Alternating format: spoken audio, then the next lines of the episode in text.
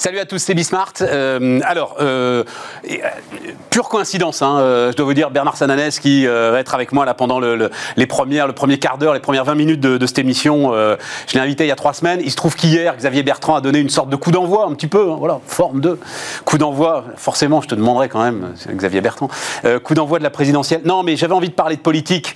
Alors, assez large. Pour tout vous dire, c'est un bouquin alors qui va nous occuper dans la, toute la deuxième partie de l'émission. J'en ai déjà parlé hier. C'est un sociologue, il s'appelle Michel Offerlé. Euh, le bouquin s'appelle Ce qu'un patron peut faire. C'est un bouquin de sociologie, hein. Euh, il est touffu, il est ardu, mais à l'intérieur, euh, c'est absolument passionnant en termes d'analyse de comment les patrons peuvent essayer de peser sur euh, l'action politique. Voilà, je vais, le résumer comme ça. Euh, on va en parler aussi un peu avec Bernard. Euh, c'est très compliqué. Euh, en gros, d'un côté, vous avez le poujadisme, et de l'autre côté, vous avez les visiteurs du soir qui essayent de faire de l'influence, et entre les deux, voilà. Euh, donc euh, voilà, on va parler de tout ça. On va parler euh, des fractures de la société avec euh, Bernard Sananès, et puis au milieu quand même, les entrepreneurs. Alors ça aussi, alors Michel Offerlé en parle assez peu d'ailleurs, des entrepreneurs qui, j'ai l'impression, ont maintenant mais la conviction, mais conviction forte que c'est entre leurs mains que le monde va se, transformer, davantage entre leurs mains qu'entre les mains des, responsables politiques. Et donc euh, on verra ça euh, aussi au cours de cette émission. Allez, c'est parti. Bernard Sananès donc euh, est avec nous pour commencer. C'est intéressant Bernard parce que juste j'y pense et on reparlera du, du bouquin de Michel Offerlé avec lui, mais en fait je discutais de l'action d'un ministre avec un de ces nouveaux ministres qui a été, je ne vais pas dire lequel, peu importe, mais qui a été euh, dans l'entreprise. Et cette idée, euh, me disait-il, de n'avoir quand même qu'une des branches de l'arbre, mais de devoir donner l'impression que euh, on contrôle tout, est sans doute le plus difficile en fait pour un responsable politique. Voilà. Oui, c'est sûr que pour les responsables politiques, la période n'est pas facile. Et d'ailleurs, le, le- le jugement qui est, qui est porté sur eux euh, dans la crise, et je parle pas au global, hein, c'est pas un jugement euh, partisan, mais sur, le- sur la puissance publique, l'action de la puissance publique est assez critique, alors qu'il est assez favorable à deux acteurs. C'est intéressant. Quand on demande qui a, été- à la hauteur de la crise, deux acteurs apparaissent en tête, les collectivités locales et les entreprises. 7 Français sur 10 disent ils ont été à la hauteur. Quand on demande l'État, hein, encore une fois, hein, pas politique, pas Macron ou quoi, l'État, 40%. Voilà. Donc on voit bien que 40% des gens disent, les Français, l'État a été à la hauteur. mais 70% disent les entreprises et les collectivités locales. Et on voit bien que ce couple entreprise-collectivité locale, il montre qu'il y a une aspiration, je dirais pas, pas d'État, c'est pas vrai. En France, on est très attaché au rôle de l'État. Mais en tout cas, à un État qui fonctionne différemment, qui fonctionne dans le dialogue avec les collectivités locales, qui fonctionne, pardon, dans le dialogue avec, euh, avec les entreprises. Et donc, euh, il faut pas faire de raccourcis. hein. En France, on n'est pas les adeptes d'un très grand libéralisme qui dirait on met à bas l'État. C'est pas ça. On compte sur l'État, mais on veut qu'il travaille différemment et on veut qu'il travaille avec d'autres partenaires. C'est un État qui impulse, qui est partenaire, euh, et donc ça, ça change un peu les choses. Mais pardon Bernard, mais euh, c'est une solution de facilité. Pourquoi mais Parce qu'ils sont en charge de rien. Parce que c'est facile d'apparaître comme euh, à la hauteur de la crise quand on est une collectivité locale et qu'en gros on n'a rien eu à gérer que essayer d'aller taper aux portes pour essayer d'avoir des masques avant tout le monde. Enfin, on a vu les gesticulations des uns et des autres sur les aéroports là recevant leurs masques. Et de la même façon pour les entreprises. Euh, Les entreprises, elles ont, c'est pas à vous, euh, Stéphane, que je Mais dire, non, elles, ont, les entre- les elles ont continué à assurer l'activité économique, elles ont continué à assurer la formation, la rémunération, le recrutement euh, souvent, et ça, ça leur est reconnu. Ça leur est reconnu par, par les Français au Je- travers de la je- crise. alors, je, je sais pas, je- j'ai pas d'avis là-dessus, mais je continue à penser qu'il y a quand même une profonde injustice qui est faite. C'est-à-dire tout ce que j'en- de l'ensemble de ceux qui viennent euh, à ta place, euh, Bernard. Alors j'ai pas dit en plus euh, Bernard Sananès, fondateur de l'institut d'études et de conseil euh, ELAB, donc qui évidemment sonde en permanence. Et puis tu as toute une histoire de toute façon hein, de, de connaissance de l'opinion, sonde en permanence l'opinion. J'en ai finalement assez peu.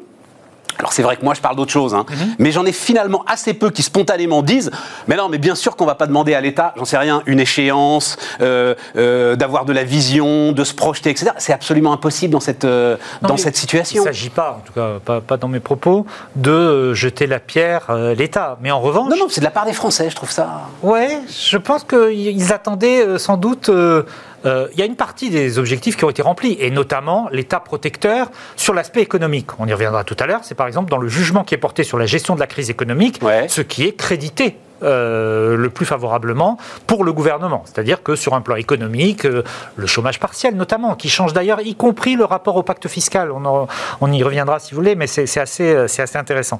Bon, mais à côté de ça, il y a le sentiment que l'État a voulu sans doute trop faire tout seul. C'est pour ça que je parlais des collectivités locales et des entreprises, d'une part. Et d'autre part, je pense que quand on regarde un peu toutes les études au global, je n'ai pas un chiffre particulier, le sentiment peut-être qu'il n'y a pas suffisamment de retour sur expérience. Autrement dit, que la première fois la première vague de la crise, on a été surpris, évidemment. Euh, je pense que beaucoup de gens pouvaient le comprendre. Que la deuxième fois, on ait hésité entre l'arbitrage économique et l'arbitrage sanitaire, tout à fait normal. Que les leçons n'aient pas semblait être tiré pour faire mieux, comme on dit en entreprise, hein, les rétex, les retours sur expérience, ah. ça, c'est quelque chose qui sans doute euh, surprend un peu les gens. Encore une fois, euh, il y a aussi ce regard, euh, y compris de comparaison. Les Français voient bien ce qui se passe autour, ils se disent que c'est pas, c'est pas si formidable que ça ailleurs. On voit ce qui se passe en Allemagne. Oui, voilà, on est un peu tous logés à la même enseigne. Mais il y a en plus un écho à quelque chose qui est très fort dans le pays, qui est le sentiment du déclin. Je vais donner un seul exemple qui est très intéressant quand on a en juillet, on a fait une étude très profonde euh, qui s'appelait Reboot ou Reset. Euh, est-ce qu'il s'agit de faire redémarrer le pays ou est-ce qu'il s'agira de le réinventer? Et on avait une question sur cette idée du déclin. Et quelqu'un nous a dit, tu les verbatims là qu'on voit, euh, quelqu'un nous a dit c'est quand même incroyable. On est la France, un pays qui lance ou qui lançait encore des satellites, des Ariane Espace, et on n'est pas capable de s'approvisionner en masque à un euro. Voilà. Et ce contraste-là, non pas d'un rêve, mais d'une réalité technologique euh, du pays, et de, dans la crise, de ne pas avoir pu régler des problèmes qui semblaient simples, je ne dis pas qu'il était, mais qui semblaient simples, d'approvisionnement en masque, en test, aujourd'hui en vaccin, ah ben, ça crée un décalage et un sentiment du déclin qui est évidemment terrible pour les politiques. Bah, les phrases d'Emmanuel Macron, donc c'est hier soir. Mhm. sont passionnantes à ce niveau. Donc, je vous le rappelle, hein, si vous n'avez pas suivi ça, qu'est-ce qu'il dit? Il dit, en gros, on n'a pas, nous, Europe, assez fait confiance mhm. au génie humain. Mhm. Voilà. Quand les Américains mettaient des milliards, parce que c'est l'Amérique, parce que tout est toujours possible, nous, on s'est dit, ah ben non, les vaccins, ça prendra beaucoup plus de temps que ça. Et en même temps, on avait hier, hein. en termes de posture, c'est assez intéressant. On avait hier aussi Angela Merkel qui, elle, présentait un peu des excuses pour ne pas avoir pris la décision. En France, on fait, on fait pas on n'a pas trop l'habitude des excuses. Bernard, si elle n'avait plus aucune ambition ni intention politique, est-ce qu'elle se serait excusée de la même façon? Oui, mais ça fait aussi son socle de confiance malgré tout, même si la gestion de crise est aussi critique en Allemagne, elle, euh, elle conserve quand même un socle de, popularité. Alors ça nous amène au sujet finalement, euh, parce que euh, en gros, tu as raison, enfin les Français de toute façon ont toujours raison. Sans doute l'État ou les responsables politiques du sommet sont-ils pris à leur propre, à leur propre piège? Mhm. Jupiter, Jupiter regnante, bah non. Euh, Jupiter, il est balayé par le virus et par le Covid comme tout le monde. Donc c'est ça peut-être aussi hein, qui est... Euh, il y a ça, il y a le sentiment effectivement que le maître des horloges aujourd'hui, c'est le virus. C'est le oui, virus. si on s'était pas prétendu à un moment maître des horloges, Peut-être. sans doute pas. Peut-être, peut-être, mais encore une fois, je, crois aussi qu'il y a ce sentiment peut-être euh, de euh, d'une forme d'absence d'humilité, d'absence de retour sur expérience qui a qui a joué. Il y a aussi un aspect, euh, il y a des choses qui ont été réussies dans la crise, dans une crise qui est très difficile, hein, qui peut prétendre dire il fallait faire ça ou il fallait il fallait faire ça. Je pense que là, sur la dernière séquence, il y a peut-être un rendez-vous qui a été raté sur l'explication du non reconfinement. Cette explication, moi je ne discute pas la mesure, j'en suis pas capable, je suis pas spécialiste en en infectiologie. Mais en tout cas, une fois que la décision était prise, de ne pas être venu devant les Français pour l'expliquer, pour dire voilà aujourd'hui pourquoi je décide de ne pas reconfiner, et voilà pourquoi je serais peut-être obligé de le faire dans un mois, ça aurait protégé le président de la République. Et aujourd'hui, on voit bien, hein, là, la confiance, sondage qu'on a publié hier, la confiance envers l'exécutif est au plus bas depuis le début de la crise en mars 2020. La 31 la séquence autorisation a été dévastatrice. La, séquence autorisation, la séquence, euh, effectivement, euh, les mesures sont perçues comme pas claires, elles sont perçues par euh, pas simples, elles sont perçues comme pas et elles sont perçues surtout, ça c'est plus inquiétant, comme pas efficaces euh, pour permettre de juguler la crise. Tu m'as fait envie là avec ton histoire de pacte fiscal, euh, de, chômage euh, partiel et de pacte oui, fiscal. C'est intéressant. Il y a une question qu'on suit depuis les Gilets jaunes. On avait publié dans un baromètre des territoires avec l'Institut Montaigne. Et dans le, les Gilets jaunes, t'en souviens, il y avait la question du pacte fiscal. C'était Jacqueline Moureau hein, qui disait qu'est-ce que vous faites du pognon? Voilà. Et on avait à l'époque plus de 6 Français sur 10 qui considéraient qu'ils avaient le sentiment qu'ils contribuaient plus qu'ils ne recevaient. Voilà. Et ce sentiment a baissé de plus de 10 points euh, en 2020. Et c'est évidemment euh, en raison du chômage partiel. Parce que là, les Français se sont dit, ben voilà, on sait où passent nos impôts. Ça ne veut pas dire qu'on est content de les payer, mais on sait où passent nos impôts. L'État a été à ce, à ce rendez-vous-là. Et le sujet du pacte fiscal, il ne faut pas croire, il sera encore euh, un des sujets importants de la campagne, de la campagne présidentielle. Ben, il va y avoir ce sujet. Alors, pardon, je, une parenthèse absurde. Je referme la parenthèse. Il va y avoir ce sujet de la dette. Le sujet de la dette. Le sujet de la dette Covid, il sera là partout. Oui, et, et, pour le coup, euh, contrairement à ce qu'on pense, les Français ne sont pas des irresponsables. Ils ont très bien compris. Il n'y a que 15% des Français qui pensent qu'on ne devra pas rembourser la dette. Voilà. Ils ont très bien compris qu'il faudrait rembourser la dette. Ils sont inquiets pour la dette de l'État. Ils sont par ailleurs aussi inquiets, ça il faut le comprendre, ça il faut aller fouiller dans les études pour le voir. Ils sont assez inquiets quand on leur parle de la dette parce qu'ils pensent que ça peut taper leur retraite et que si on ne peut pas rembourser la dette, peut-être que les retraites ne seront pas garanties dans 5 ans, dans 10 ans, dans 15 ans. Donc le sujet de la dette, il est quand même très que ça veut dire. Alors, hmm. moi personnellement, avec euh, un certain nombre d'économistes quand même, hein, on a une position là-dessus assez extrême, qui est de dire euh, non, il ne faudra pas la rembourser. Bon, voilà, point à la ligne. Mais c'est pas notre sujet. Non, euh, ce qui m'intéresse, ça veut dire que parce que l'une des questions que j'avais, si on regarde Emmanuel Macron et le débat public qui va qui va démarrer, son arme, c'était la réforme hmm. finalement.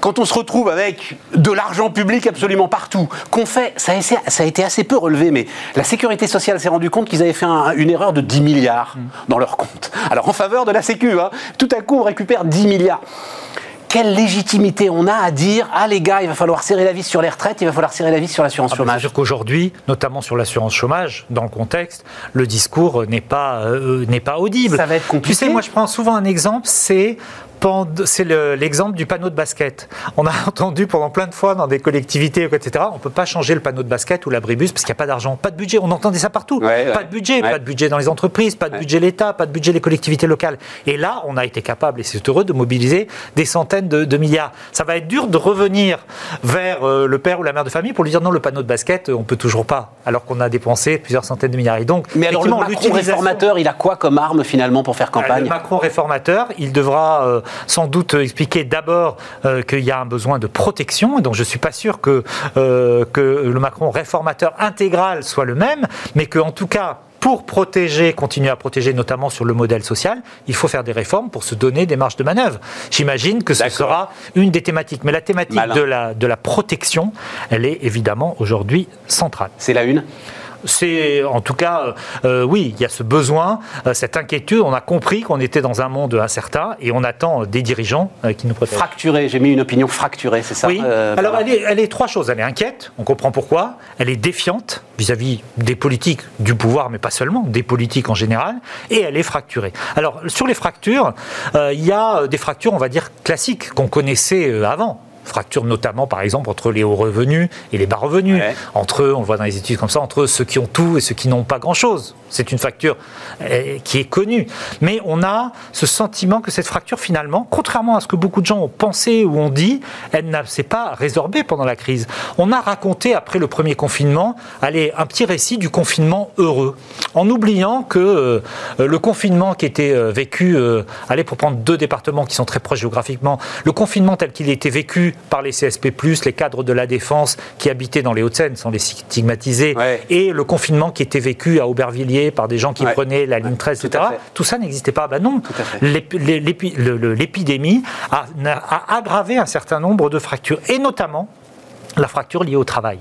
Euh, et c'est vrai que le télétravail, dont tout le monde euh, considère aujourd'hui qu'il n'a pas que des défauts, il a des avantages et il a des défauts, mais en tout cas, le télétravail aujourd'hui est une source de fracture. Vous expliquez à deux tiers des Français que le télétravail c'est le modèle, mais ils vous disent, mais attendez, moi le télétravail, je peux pas, je travaille sur site, je travaille dans une usine, je travaille dans un commerce, euh, je travaille sur, dans des lieux. Oui, j'habite dans 40 mètres carrés avec 6 personnes, donc, tout à fait. Donc, le, tu as raison d'avoir mis les, fractures, évidemment, les fractures sortent renforcées. D'ailleurs, 8 Français sur 10 considèrent que la société est injuste euh, et euh, ça n'a pas bougé avant et après la crise. Et cette histoire d'épargne, c'est-à-dire que voilà, c'est un fait. Les, deux, les deux plus hauts déciles, on va dire, en termes de revenus, ont sans doute épargné, on verra bien combien, mais plusieurs centaines de milliards d'euros de non-consommation. Ça aussi, ça va renforcer les fractures. Ah ben oui, évidemment, évidemment. On a aujourd'hui, alors ces fractures, elles ne sont pas dans les lignes habituelles pour les lire. Il y a plusieurs catégories. Hein. On, voit bien, il y a bien sûr les précaires, les intermittents qui sont très marqués. Il y a les jeunes, par l'accès à l'emploi difficile, par le fait d'avoir dû renoncer à beaucoup de projets projet d'emploi d'alternance, projet de déménagement, projet de mariage, de Pax, etc. Euh, et puis euh, euh, également les indépendants, les entrepreneurs qui, tu le sais comme moi, souffrent beaucoup. Donc c'est vrai que la cartographie des fractures, elle aura sans doute beaucoup évolué dans la crise, mais on a aujourd'hui une personne sur deux, c'est un sondage que nous avons publié la semaine dernière, une personne sur deux qui considère qu'on n'a pas été égaux devant le risque de contamination. bien sûr. Voilà. Donc ça, ça va laisser des traces. Quand on va faire l'analyse de cette épidémie, qui elle a touché, qui elle n'a pas touché, on verra euh, comment ce sentiment. Et donc ça, ça veut dire parce que euh, il y a eu, euh, si je te ramène à la politique, il y a eu beaucoup d'émoi. C'était, je crois, une une de libération sur la fin du Front républicain et sur cette fois-ci, on va pas nous la faire. Et cette fois-ci, on n'ira pas voter ni pour Macron, etc. Donc ça, c'est tangible. C'est une réalité. Bah, en tout cas, qu'à un moment, le, que ce combat qu'on nous promet déjà pour mhm. pour la, la prochaine présidentielle sera différent cette fois-ci? En tout cas, aujourd'hui, la photographie, comme toujours, un sondage, je ne dis pas ça pour prendre un parapluie, mais c'est une photographie. En tout cas, c'est vrai que ce phénomène de non-choix au second tour, de se dire non, ça ne me concernerait pas, je n'irai pas, et en n'y allant pas, je veux montrer que je ne suis pas satisfait par l'autre électoral, il existe. Et il existe beaucoup, pas seulement, mais beaucoup, chez des électeurs de gauche. Qu'est-ce qui se passera si cette alternative se présentait vraiment Personne ne peut rien en dire. Comme d'ailleurs, et je ne dis pas ça par excès de prudence, comme on ne sait pas dans quelle configuration on sera en sortie de la crise. Déjà, est-ce qu'on sera en sortie de crise Je parle pas seulement de la crise sanitaire. Est-ce qu'on sera sorti de la crise économique et sociale Oui, Bernard, oui. Je ne sais pas, mais ça, c'est oui. ça qui dit. Est-ce qu'on aura et, avec, et, ce sera, et ce sera, et ce sera d'ailleurs une. Tout le monde, l'entrepreneur que je suis, a envie de. ah, mais oui, mais oui, mais oui, mais oui. Ce ne sera pas la même configuration. Ça va être un truc de dingue. Ça ne sera pas la même configuration, évidemment, euh, de campagne, de campagne électorale. Mais aujourd'hui, quand on regarde l'électorat de Marine Le Pen et des sondages, d'abord son socle électoral de premier tour est très élevé, donc il n'y a pas eu, contrairement ce que certains pensaient, de traces dans son électorat du fameux débat de l'entre-deux tours. Cet électorat, il est déterminé à aller voter Marine Le Pen. Deuxièmement, il y a la capacité à attirer entre les deux tours de nouveaux électeurs. Et troisièmement, il peut y avoir effectivement une démobilisation d'électeurs qui ne veulent pas euh, aller voter. Et donc le, la clé du second tour de l'élection présidentielle, dans cette configuration-là, dont on n'est pas sûr, cela pourrait être l'abstention du second tour, qui en général est assez euh, faible en France. Et donc le sujet là pour lui finalement, enfin le sujet pour euh, le chef de l'État aujourd'hui, c'est d'essayer de réparer la société. Je crois que l'économie, elle va maintenant se débrouiller toute seule, mais c'est de réparer, le, réparer la société, essayer de réconcilier les choses. Hein. Rassembler, et euh, la capacité de rassembler du président de la République reste à un niveau assez, assez bas. Merci Bernard. Bernard Sananès, donc, le fondateur d'Elab, était notre premier invité sur Bismart. On repart les amis, on repart avec Franck Bonfils qui est avec nous. Bonjour euh, Franck. Bonjour. Fondateur, alors un air d'ici juste bio, c'est quoi le... C'est les deux hein, qui vont ensemble, hein. euh, un air d'ici juste bio, c'est l'intégralité. Un air d'ici est le nom de la société, juste bio, et sa marque. Sa marque commerciale. C'est ça. Vous faites du vrac. Exactement. Euh, alors, tout à l'heure, il y a un sociologue, je le disais, qui, qui, va venir nous voir dans 12 minutes très exactement, pour tout un bouquin, toute une réflexion sur la façon dont les patrons essayent d'entrer dans l'action politique. Et moi, j'ai l'impression qu'il est en train de se passer un truc avec une nouvelle génération que vous représentez peut-être. C'est qu'en fait, votre sujet est plus là. Votre sujet, c'est que votre entreprise devient une arme politique, au sens très large, euh, Franck. Mhm. Est-ce que euh, je peux vous emmener sur ce terrain-là? C'est-à-dire, vous vous faites pas du vrac, donc oui, on pourrait parler euh, de la façon dont le vrac aujourd'hui euh, est en train de séduire de plus en plus de consommateurs, mais en fait, votre démarche, elle va au-delà. Oui, la démarche va au-delà. Alors, politique, je, je ne suis pas très fan du terme. Je suis plutôt fan de, la cité, en fait, de, la manière dont on peut faire changer les, les, choses et la manière dont on peut faire changer les hommes. Et effectivement, j'ai envie de dire qu'on n'a pas besoin de faire de grosses, grosses actions, mais euh, chaque petit geste du, quotidien euh, compte. Mettre du sens dans ce qu'on fait, je pense que c'est aujourd'hui plus l'enjeu de nos sociétés de demain et de notre rôle de, de patron, euh, plutôt que de chercher à tout prix de la rentabilité. Hein. Euh, je m'explique avec euh, enfin un Bah, RDC euh, quand- faut, faut dire d'un mot quand même que vous faites quand même 78 millions d'euros de chiffre d'affaires, euh, que vous serez à 100 millions d'euros de chiffre d'affaires dans quoi? Dans, dans deux ans, vu le rythme? Ouais, voilà. Euh, 140, euh, 130 salariés. Mais en fait, tout Pareil, ça. dans deux ans, il y en aura Ouais. 200. C'est ça, mais tout ça n'est que l'illustration économique de la réussite d'un modèle. Et en fait, le modèle, c'est quoi? C'est celui de l'engagement. Hein, euh, vous, le dites très bien. En fait, ce qu'on cherche, c'est du sens. Ce qu'on cherche, c'est de l'engagement. Chez, chez un RDC, hein, quand j'ai créé l'entreprise, moi, euh, Juste Bio euh, et sa marque, en fait, j'avais deux sujets. C'était un, la réduction du gaspillage alimentaire. Deux, la réduction des emballages polluants. En fait, faire en sorte qu'une entreprise donne du sens à ce qu'elle fait. Et j'ai réussi, grâce à ça, à emmener non seulement l'adhésion des consommateurs, mais aussi et surtout l'adhésion des salariés. Et créer, en fait, quelque chose qui a qui m'a dépassé complètement. Hein, J'imaginais pas, vous savez, moi j'ai créé l'entreprise dans ma chambre d'étudiant. Je, je, je faisais Je vais vous bousculer un tout petit Hmm. peu, Franck, parce que le temps tourne très vite. Ce qui est formidable, en fait, dans ce que vous dites, c'est qu'à partir du moment où c'est un entrepreneur qui s'en occupe, mais vous, vous allez résoudre les problèmes les uns après les autres de manière très pratique. Moi, j'ai découvert un truc, par exemple, allons-y, que je n'imaginais pas. Il suffit pas de mettre des distributeurs de vrac dans les supermarchés. Il faut aussi finalement des gens pour les vendre. Il y a, des vendeurs de vrac. C'est ça euh. C'est ça, c'est exactement ça. En fait, le vrac est indissociable du service.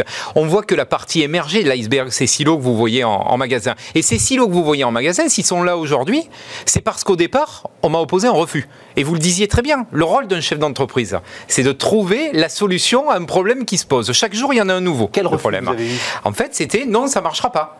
En grande distribution, on me disait, mais attendez, c'est compliqué, combien de on, temps, va ça avoir de la, on va avoir de la casse. C'était il y a 5 ans, on va avoir de la casse, on va avoir de la perte, on va, on va avoir des problèmes de traçabilité, de nettoyage, etc. Il a fallu il a fallu résoudre tous ces problèmes.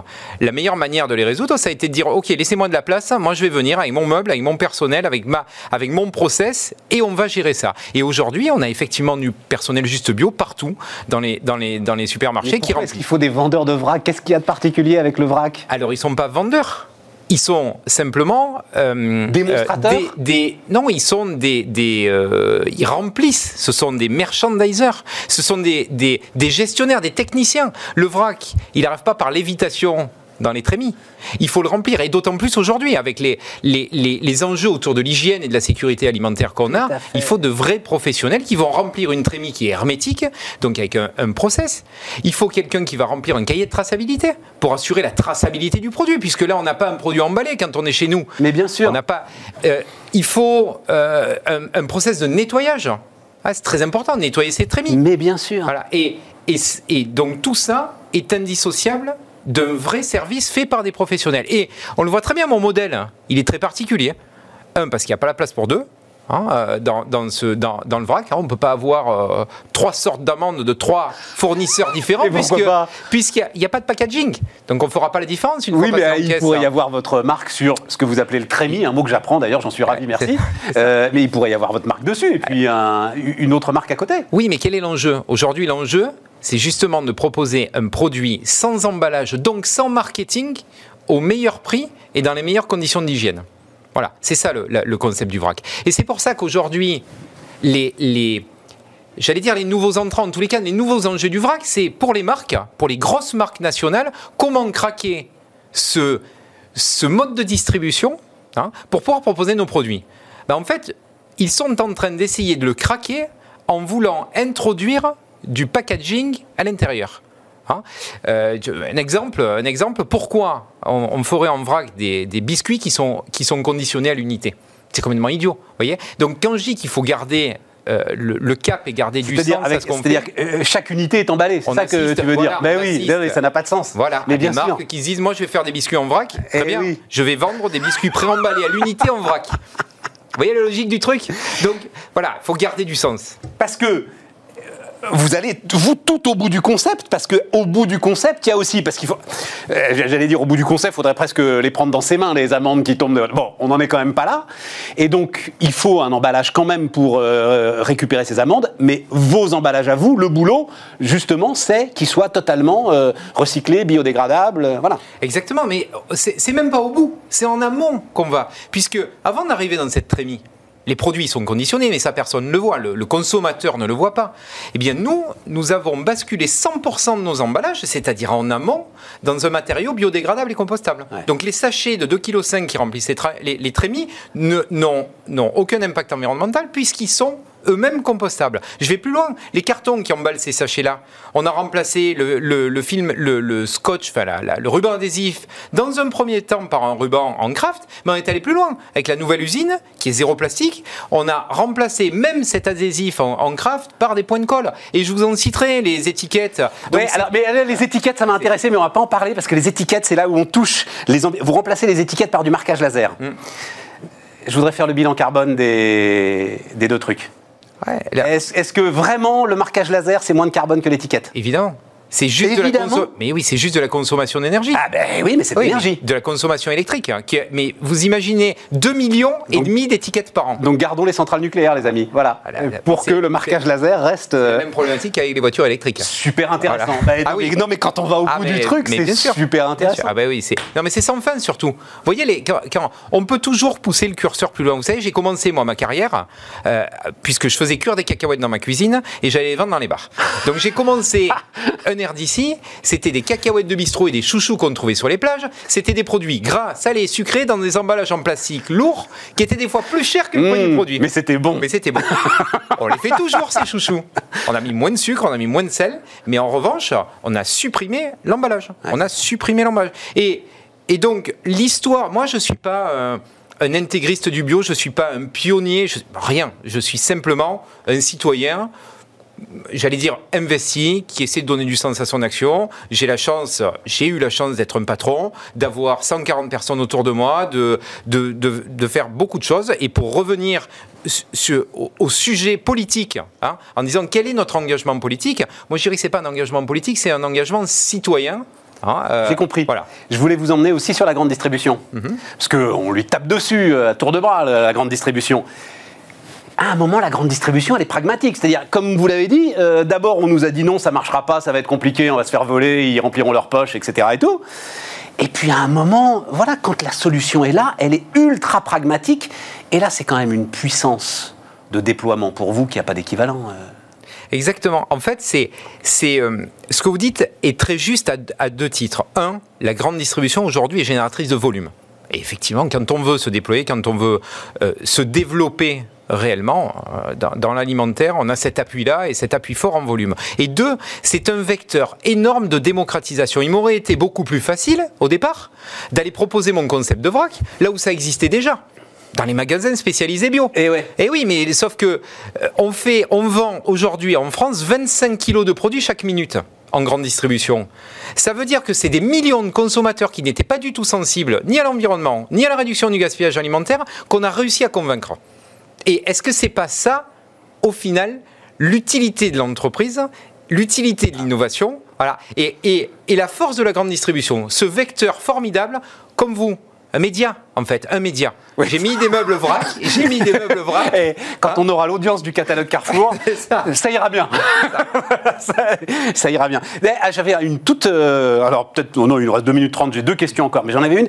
Euh, alors, euh, vous vendez énormément d'amandes. Hein, il y a eu une folie sur les amandes à un moment, j'avais vu ça. Mhm. À tel point d'ailleurs que, un peu comme pour l'huile de palme, il pouvait y avoir un petit problème de monoculture dans un certain nombre de pays. Est-ce que ça aussi, c'est des sujets que vous adressez? C'est-à-dire, est-ce que c'est, euh, il faut aussi que je me préoccupe, alors à l'autre bout de la chaîne, mhm. d'où viennent mes amandes, euh, comment est-ce que euh, elles sont cultivées, etc. E, exactement. Ce que je veux dire, c'est que ça dépasse le bio, quoi. Ah oui, complètement. Voilà, hein, le sujet monoculture dans certaines régions, c'est...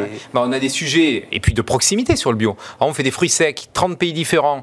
On source à chaque fois au plus proche. Amandes. Prenons l'exemple de l'amande. Californie, premier producteur mondial d'amandes. Italie, Espagne.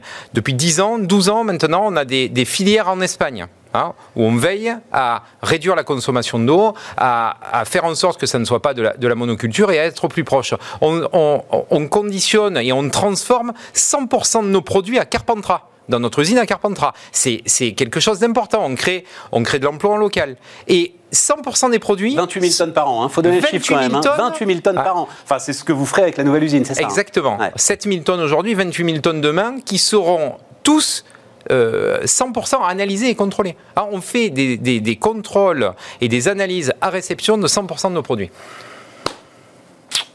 Bon, bah, c'est bien. Et ça marche très fort. Voilà. Et hein, il y a, euh, visiblement, les consommateurs, là, euh, sont séduits par. Euh, et, d'autant plus, et d'autant plus, et je finirai là-dessus. 40 secondes. Sur, et, je finirai là-dessus en disant que ce qui nous attend, c'est pas une, une, pandémie sanitaire telle qu'on l'a connue, c'est une pandémie de déchets. 500 tonnes par jour de masques sont jetés chaque jour, chaque jour en France. D'accord? Donc, préoccupons-nous des déchets de demain. Demain, on ne saura pas gérer cet afflux massif de déchets. Donc, consommons en vrac, c'est 300 tonnes de plastique économisées par an, rien qu'à notre échelle de Juste Bio, hein, le fait de consommer en vrac. Franck Bonfils, donc, fondateur de Juste Bio, était notre invité sur Bismart. Et maintenant, donc, euh, on va faire un peu de sociologie.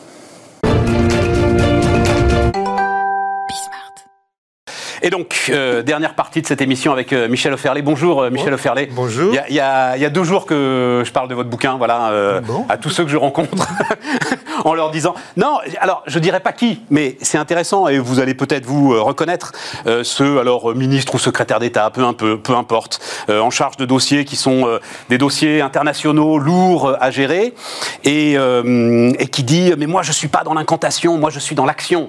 Et je lui dis c'était ce matin et je lui dis bah écoute euh, regarde ce bouquin-là, euh, c'est exactement ce qu'essaye de décrire Michel Offerlé, c'est-à-dire cette difficulté pour un patron d'appréhender la chose politique parce que justement, mais vous le dites, euh, alors je vais, je, vais, je vais lire, j'aime bien lire les, citations. Je vous en prie. donc, l'un de ses patrons le dit comme ça pour se faire élire, il faut faire de la démagogie.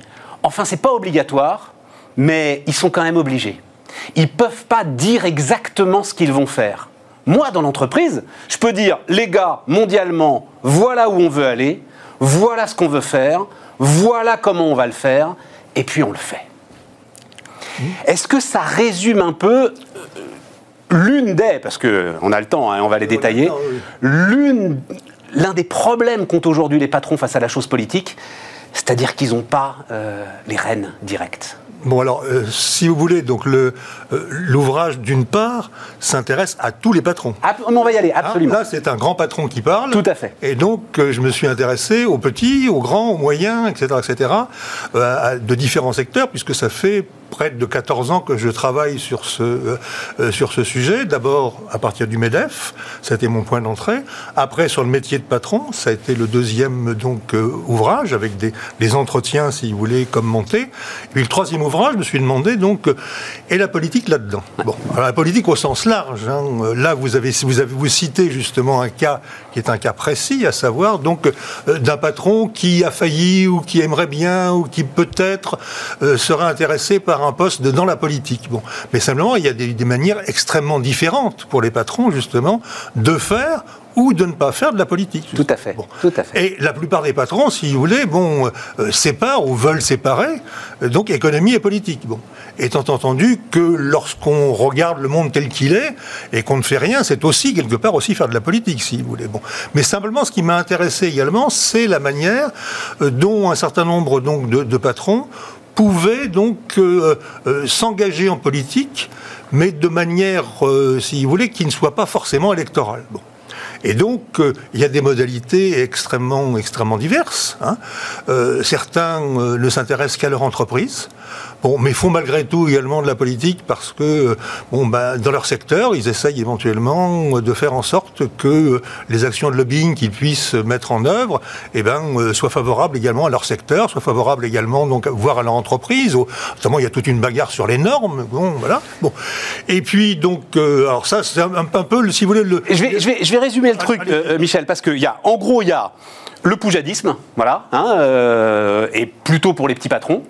Il y a effectivement la norme, l'influence. euh, je crois que c'est. Alors, celui-là, vous le citez, euh, Pierre Bellon, qui dit aider de façon un petit peu subtile. Oui. C'est ça un peu, hein, le- le- voilà, la norme, l'influence, euh, le lobbying. Et puis, il y a effectivement, on en dira un mot, ceux qui font de la politique vraiment. Oui. Voilà. Alors ils sont rares. Ils sont rares. Ils sont rares parce que, euh, contrairement à ce qui s'est passé, parce qu'il y a eu un, un passage aussi un peu historique, il, y a, il y a eu, il fut un temps où il y avait des grands patrons, justement, qui siégeaient euh, à l'Assemblée. Bon, euh, moi j'ai travaillé sur les Schneider, et donc il y a eu une dynastie de Schneider qui a, euh, qui a siégé à l'Assemblée. Même Eugène a été vice-président donc, de l'Assemblée sous Napoléon III. Bon, mais à ce moment-là, d'une part, diriger l'entreprise, c'était autre chose, c'était plutôt des fonctions de représentation et tout était laissé également donc aux ingénieurs. Et puis être député, ça avait aussi beaucoup moins d'implication du point de vue du temps, parce que le problème d'un chef d'entreprise, c'est le temps, c'est la disponibilité. Donc soit il est à la tête de son entreprise et à ce moment-là, il a relativement peu de temps, ou alors il fait en quelque sorte des départages de temps, il fait des arbitrages de temps, ce qui l'intéresse. hein. Par exemple, je vois euh, euh, quand je lis les interviews de, de Tavares, bon, Tavares il dit bon, a la famille, la forêt, la forêt de Rambouillet, les petits etc.. Merali et puis euh, et puis et puis PSA. Bon, voilà, voilà, bon. Et, et donc c'est des arbitrages de temps qu'il faut euh, euh, donc euh, entendre. Et donc plus on arrive vers le XXe siècle et encore plus vers le XXIe, d'une part le- l'emploi de, de PDG c'est un emploi à temps complet et l'emploi donc de député ou de ministre c'est bien entendu aussi un emploi à temps complet. Mais restons sur Tavares, parce que une fois effectivement qu'il a dit montant, etc. et tout, il dit aussi, et c'est sans doute celui qui le dit avec le plus de franchise, l'Europe est en train euh, de flinguer son industrie automobile avec des normes ceci, des normes cela, etc. Et, et c'est vrai qu'on a envie de lui dire, mais vas-y, prends les rênes, etc. Mais non, euh, Non, non, non, et c'est là, c'est là où Il- son, il action s'arrête. Il s'intéresse Voilà. essentiellement à son secteur. Alors que toute une série d'autres, ça a été généralement le point d'entrée, puisque donc j'ai interviewé, bon alors maintenant, euh, au, au- au fur et à mesure que de, euh, de- des, des années, et avec également, c'est également un travail qui a été collectif. Ça, j'ai fait ça dans le cadre d'un atelier de recherche Oui, parce qu'il y a énormément de verbatim hein, euh, donc, au cœur euh, du bouquin. hein. Donc avec euh, des, des étudiants de Paris 1, des étudiants de Dauphine et des étudiants également de Normal Sup, si vous voulez. Bon, donc ça a été également, c'est une œuvre collective, surtout celui-là, mais les autres également aussi. Bon.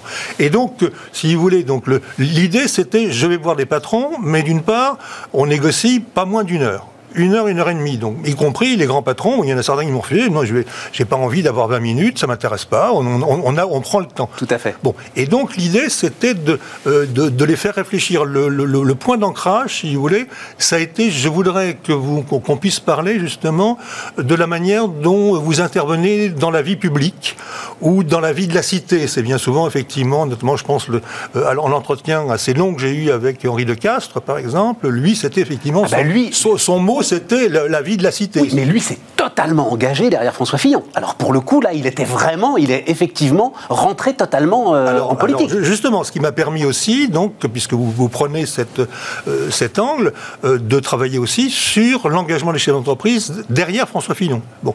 Et il y a eu, alors c'est resté relativement confidentiel, mais ça a été relativement efficace dans une certaine mesure, il y a eu les EAF, les entrepreneurs avec Fillon. Ouais. Et donc, j'ai remonté donc à la fois donc, le, le, le fil, grâce également, je le remercie, à, à Pierre Danon, qui a été donc euh, l'un- des chefs de campagne.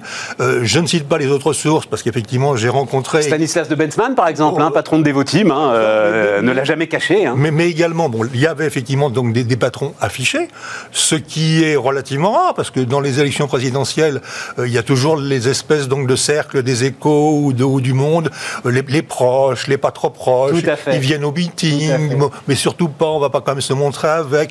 Ils ont financé peut-être, mais on ne sait pas exactement. Bon, et donc là aussi, j'ai pu rencontrer donc les- le- le- l'un des chefs de campagne du, du financement et du- qui me qui m'a dit comment comment il se comment ça se passait. Bon, il faisait des réunions d'appartements. Euh, C'était Pénélope Fillon qui organisait justement donc euh, le repas et puis euh, jamais plus de 12 convives comme dans les dîners en ville pour qu'ils puissent. Et voilà. justement, Michel, est-ce que à l'occasion de cette présidentielle, et donc, parce que je veux vous amener aussi sur, vous en parlez assez peu finalement, ces nouveaux entrepreneurs, mais est-ce que justement il n'y a pas eu une fracture? Donc, il y en a beaucoup aussi qui ont même été élus députés. Bruno Bonnel, qui vient nous voir régulièrement, qui ont été élus députés avec, euh, Emmanuel Macron. Euh, Emmanuel Macron lui-même se revendiquant un peu du, du monde de l'entreprise. Il y a donc tous ceux qui ont accompagné François Fillon. Est-ce qu'il n'y a pas en ce moment-là un espèce de point de bascule qui fait que de plus en plus de ces patrons ont envie de s'impliquer davantage que ce qu'ils ce ont fait depuis, on va dire, bah, par exemple, là, vous m'avez ramené le nouvel observateur période Pompidou depuis les années 70. Oui, mais alors c'est plus les mêmes, si vous voulez, parce qu'effectivement, j'ai malheureusement pas pu aller jusqu'où je voulais aller parce que j'étais en négociation avec En Marche et avec Stanislas Guérini pour pouvoir pénétrer dans euh, leurs ordinateurs et voir de quelle manière ils avaient fait leur sélection. Et donc j'ai simplement dans le bouquin, je, donne quelques CV où effectivement ils se présentent. Bon, Tout à fait. Euh, moi j'ai, je, suis j'ai, euh, interviewé notamment David Simonet, qui est le, le, PDG d'Axintis, une boîte de chimie fine, euh, qui a une belle réflexion justement sur le monde de l'entreprise et sur le monde politique, qui m'a donné justement son, son, CV. Bon, et donc moi l'idée c'était parmi les 25 000 candidats, c'est d'arriver à extraire un certain nombre de chefs d'entreprise et, et de voir qui c'était exactement. Parce qu'en fait, lorsqu'on regarde, si vous voulez, le groupe j'ai interviewé Olivia Grégoire aussi, bon, qui a, euh, qui, qui, a un parcours un peu, un peu particulier, puisque elle a quand même fait du cabinet auparavant, elle a été proche de Madeleine, etc. etc. Et donc, euh, Olivia Grégoire, elle avait une petite boîte. Bon, mais après, elle l'a arrêté. Donc, euh, quand, quand, on regarde, d'ailleurs, même c'est, je vais pas, je, bon, c'est, dans le bouquin de manière anonyme, là aussi, parce que j'ai respecté les animaux, certains me disant, j'ai, vu Bonnel, mais c'est pas lui qui m'a dit ça, mais, mais, certains me disant, bon, mais les, les collègues qu'on a, si vous voulez, donc à, à l'Assemblée, bon, c'est des chefs d'entreprise, mais ils en prennent le titre. Mais enfin, c'est pas des vrais chefs d'entreprise, au sens où, ils ont une boîte, bon, pour, pour euh, notamment, bon, quand on regarde, si vous voulez, les, entrepreneurs à l'Assemblée, bon, euh, il y a euh, donc Bonnel, bon, qui a été effectivement le, plus gros, il y a l'ancien numéro 2 de, de, Bouygues, et puis il y a Sébastien Maillard, qui avait, qui avait 45 salariés, et puis, je me souviens plus de son nom, Thomas Gassillou, qui, qui, qui, a monté une boîte, justement, dans les, les, télécoms, l'informatique, etc., dans le, dans, dans, le pays lyonnais, parce que j'ai effectivement beaucoup travaillé sur le, euh, sur Lyon. Bon, et donc l'un des problèmes pour les chefs d'entreprise, bon, euh, c'est pour ça que certains ont lancé donc des, euh, des, appels. Moi, j'ai commencé à travailler là-dessus à partir de l'appel des Arvernes. Ça devait être en 2014 ou 2015, où il y avait quatre chefs d'entreprise, assez bien d'ailleurs choisis, puisqu'ils n'étaient pas du tout de la même tendance, entre guillemets, des mêmes nuances, parce que bon, c'est des nuances plus que des tendances, en disant il n'y a pas assez de gens du privé en, dans, au, Parlement. L'éternel. Il n'y a, a, pas assez de gens du privé, on entend qu'un son de cloche, il y a une majorité donc de, euh, de, fonctionnaires, de hauts fonctionnaires, et donc il y avait un appel à mobiliser, si vous voulez. Bon, alors c'était moins, ils appelaient plus en fait des cas de sup. Il y a aussi beaucoup de cas de sup privés justement dans l'Assemblée actuelle. Ils appelaient beaucoup, si vous voulez, à, mobiliser les cas de sup, et également donc j'ai alors moi j'aurais bien aimé, si vous voulez, bon si Stanislas Guérini m'entend, donc moi je, suis prêt à retourner parce que j'avais commencé les négociations, etc., etc. Et donc il y a, il y a une mine là parce qu'il y a des histoires de vie, si vous voulez, qui expliquent comment les gens et pourquoi les gens veulent venir en politique. Parce que, si vous voulez, on a Olivier Dassault est mort, bon, c'était quasiment le seul grand patron euh, qui euh, subsistait en politique, alors que sous la troisième, sous la quatrième République, vous aviez encore des gens qui avaient des, qui avaient empires. Bon. Mais, mais en fait, quand, parce que euh, en, lisant votre livre, je réfléchissais, j'ai mis les, mis trois noms. à chaque fois, en fait, c'est des aventuriers finalement. Dassault, Bernard Tapie, Thierry Breton. Voilà. Euh, je ne les mettrai pas dans la Mais non, justement, ils sont, à chaque fois, c'est des aventures radicalement différentes, des objectifs sans doute radicalement différents. Euh, mais euh, revenons sur, parce que la richesse de votre bouquin, non, non, c'est la masse des patrons quand même. Je, je, veux revenir, je fais cette interview un peu dans le désordre, mais peu importe, vers ce avec quoi je voulais commencer, c'est-à-dire, derrière cette grande diversité, vous insistez sur une chose, c'est une grande fierté. Certainement. Et un sentiment d'injustice. Voilà, bon, alors la, grande fierté, alors je l'ai retrouvée chez pas mal de petits, hein, c'est effectivement avec, donc, comme on est content d'avoir son nom sur un livre, d'autres sont contents, si vous voulez, voir leur nom sur leur camion, par exemple. Hein. Moi, ça me fait plaisir, je vois mes camions, justement, un petit entrepreneur qui a, qui a, une quinzaine de camions, moi, je vois mes camions, justement, ah oui, puis vous en citez. Je n'ai pas le certificat d'études, voilà, euh, voilà, et aujourd'hui, euh, vous, vous, vous, avez raison d'insister là-dessus, parce que c'est quelque chose qu'on ne dit pas suffisamment, c'est que le, la catégorie, ce qu'on appelle les patrons. donc ça ne veut rien dire. Enfin, je veux c'est une catégorie statistique. C'est la PCS2 de l'INSEE, plus également les, les cadres d'état-major de la catégorie 3, si vous voulez. Mais sinon, c'est une catégorie qui est la plus étirée du point de vue à la fois économique, vous avez des gens qui gagnent 500 euros par mois. hein. donc, euh, je me souviens, moi, ma marchande de journaux, elle m'a, elle m'a dit, je gagne 500 euros par mois. Et donc, vous avez beaucoup de gens qui sont entre, entre 1000 et, et 2000 euros chez, les- chez les petits patrons. Bon, certains, parce qu'ils veulent pas, ils veulent pas devenir gros. hein, je me contente de ce que j'ai. Tout à fait. Et d'autres parce que, bon, ben, euh, c'est, c'est des trucs qui sont un peu à la, à la limite de la rentabilité économique. Vous avez différentes manières d'être patron.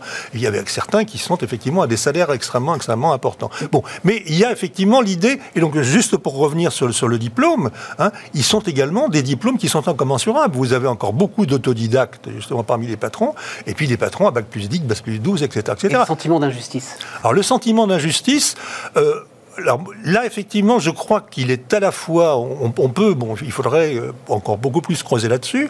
C'est un peu une espèce de, de- de discours patronal. Je le résume là, hein, c'est dans votre livre. Oui. Euh, on a un problème culturel dans ce pays, c'est-à-dire il y a une vision punitive. L'entrepreneur, c'est le mal qu'il faut contrôler Alors et ça- punir. C'est sans doute ce qui les rassemble. Ça, effectivement, c'est- Karine Charbonnier, si Ouais. vous voulez, qui est effectivement là aussi, elle, quelqu'un qui a basculé en politique après avoir donc. euh, Et cette phrase-là, Bon. j'ai l'impression que c'est ce qui les rassemble le plus. Ah, Alors justement, euh, c'est une phrase effectivement qui, qui les rassemble. Moi, je la nuancerai un peu parce que justement, donc, euh, les patrons sont entre guillemets se disent mal aimés, mais je pense qu'ils sont beaucoup plus aimés qu'auparavant. Ils sont beaucoup plus aimés qu'auparavant. Il y a beaucoup plus, on, on en parle beaucoup plus dans la presse, etc., etc. On leur tend beaucoup plus le micro.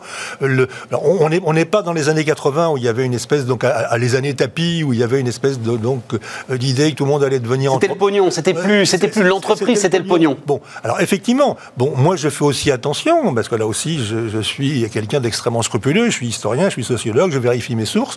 Bon, euh, cette vague d'entrepreneuriat, bon, moi je fais attention, moi effectivement, me- on, on me donne des chiffres ex- extravagants comme quoi les, les, euh, tous les jeunes français veulent devenir entrepreneurs, bon, et que les startups c'est merveilleux. Attention, la plupart des startups qui réussissent, c'est des gens qui ont une, une- généralement un capital familial important, et puis qui ont également des diplômes plutôt HEC et Bac plus 6, si vous voulez. Donc, euh, je, je fais très attention par rapport à ça. Alors, euh, on va revenir sur, euh, sur ces startups. Juste un mot. Euh, ils sont de droite, les patrons.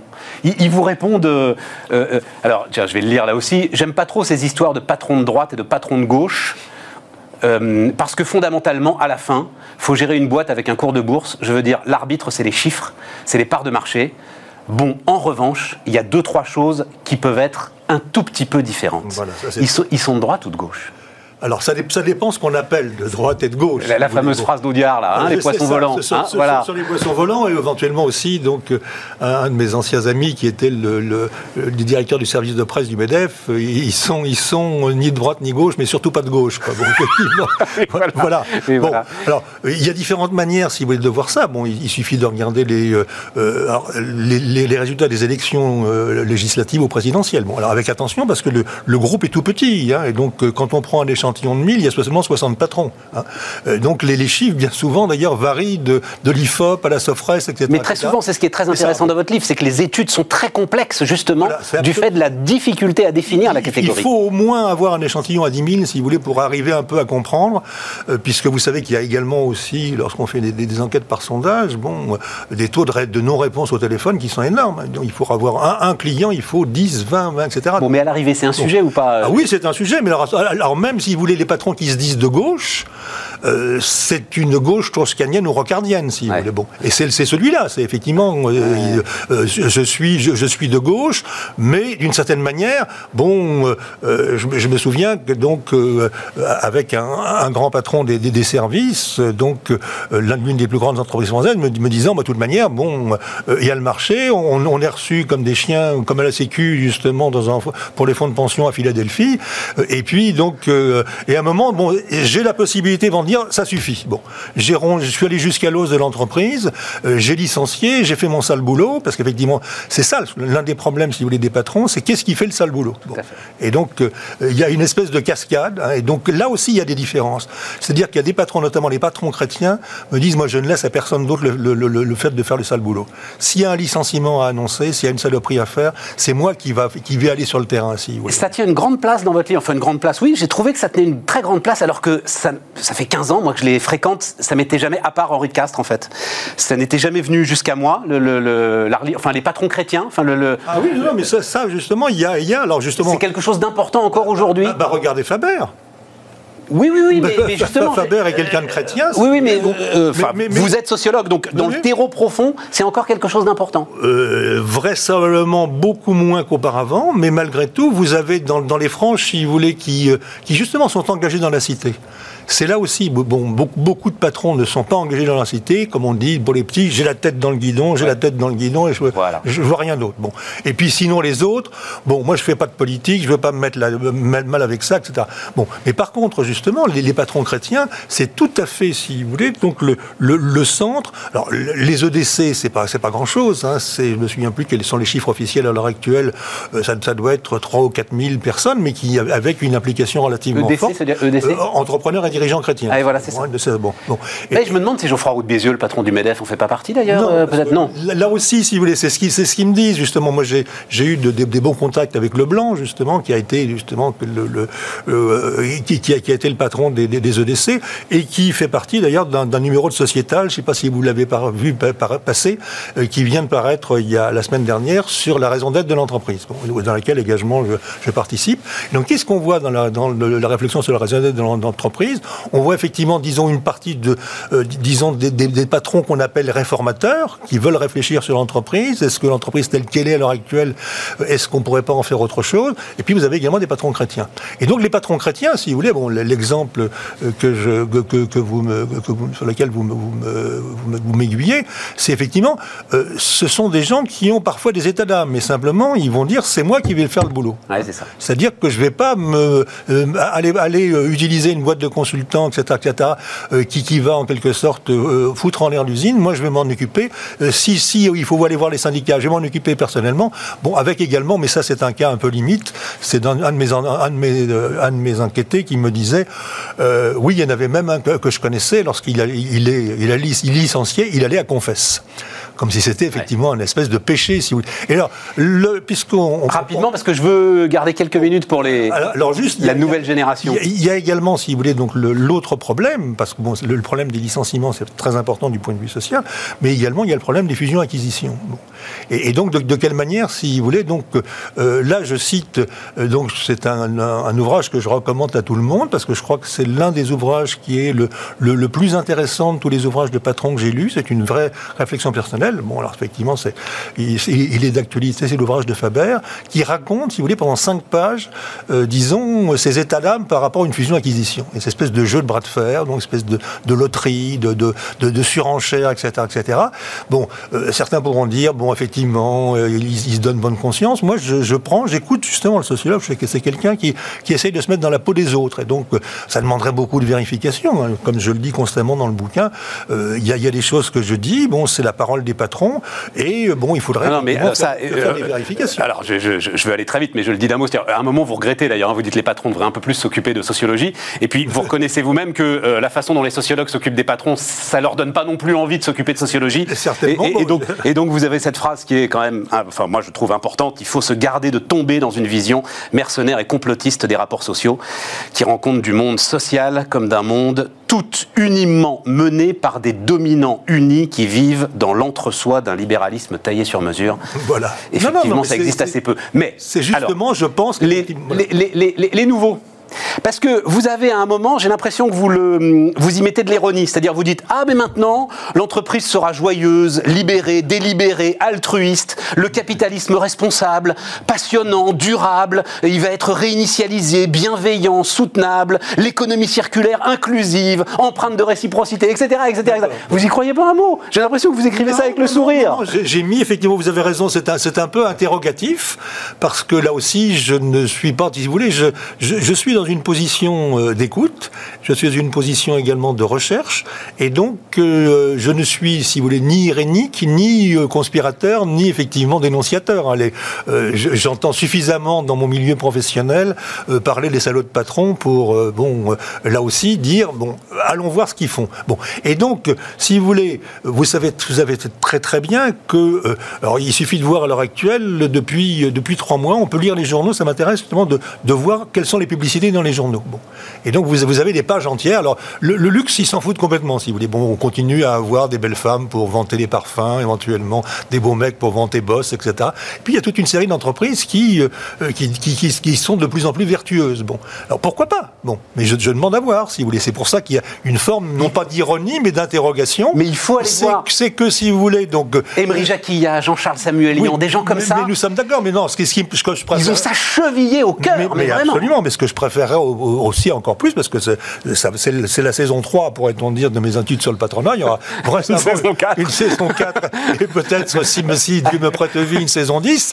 Mais en tous les cas, parce qu'effectivement, bon, euh, d'une certaine manière, les, les, plus faciles à atteindre, euh, ce, sont, ce sont les gens qui sont déjà convaincus, qui pensent que à l'heure actuelle, il peut y avoir une réforme justement dans le capitalisme et que euh, l'entreprise peut y jouer un, rôle. Bon, mais il y a également toute une série de gens pour, pour lesquels, justement, c'est pour ça le, la question de la raison d'être. Moi, je demande les raisons d'agir aussi. Et puis la raison d'être, c'est pas seulement l'environnement, mais c'est le social aussi, c'est les, les, fournisseurs, etc. C'est les impôts. J'ai l'impression, Michel, qu'en fait, euh, alors si effectivement, vous avez raison, si tout cela se traduit dans les faits, ils, ils arrivent à résoudre euh, l'ensemble de ces énigmes que euh, vous posez, c'est-à-dire, en fait, c'est ça l'action politique d'un patron finalement c'est mettre son entreprise au service, en respectant sa rentabilité, au service de l'amélioration de, nous, sommes d'accord, mais jusqu'à un certain point. Alors, de l'état général. C'est le, je pourrais vous l'envoyer puisqu'il est paru hier. Bon, et donc on en a parlé sur France Inter ce matin. Euh, c'est l'article que j'ai fait pour une, revue en ligne qui s'appelle euh, Homo Faber, ce qu'un patron ne peut pas faire.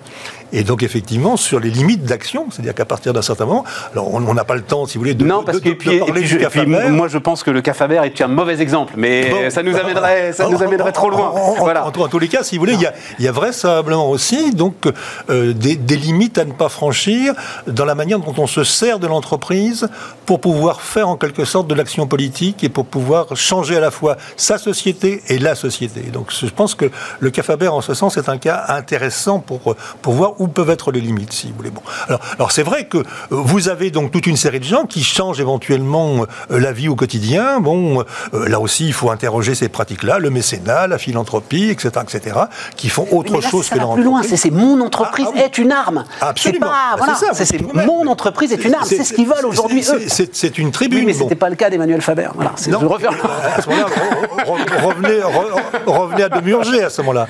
Revenez à Demurger, l'entreprise du 21e siècle sera politique ou elle ne sera pas.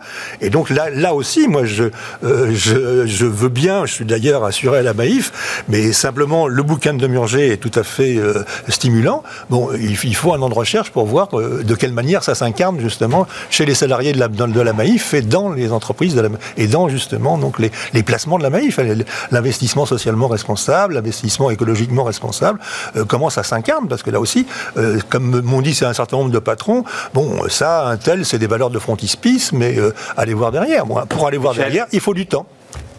Et on n'en a plus. C'était Bismarck, les amis. Euh, demain, Aurélie Planex et nous, on se retrouve lundi.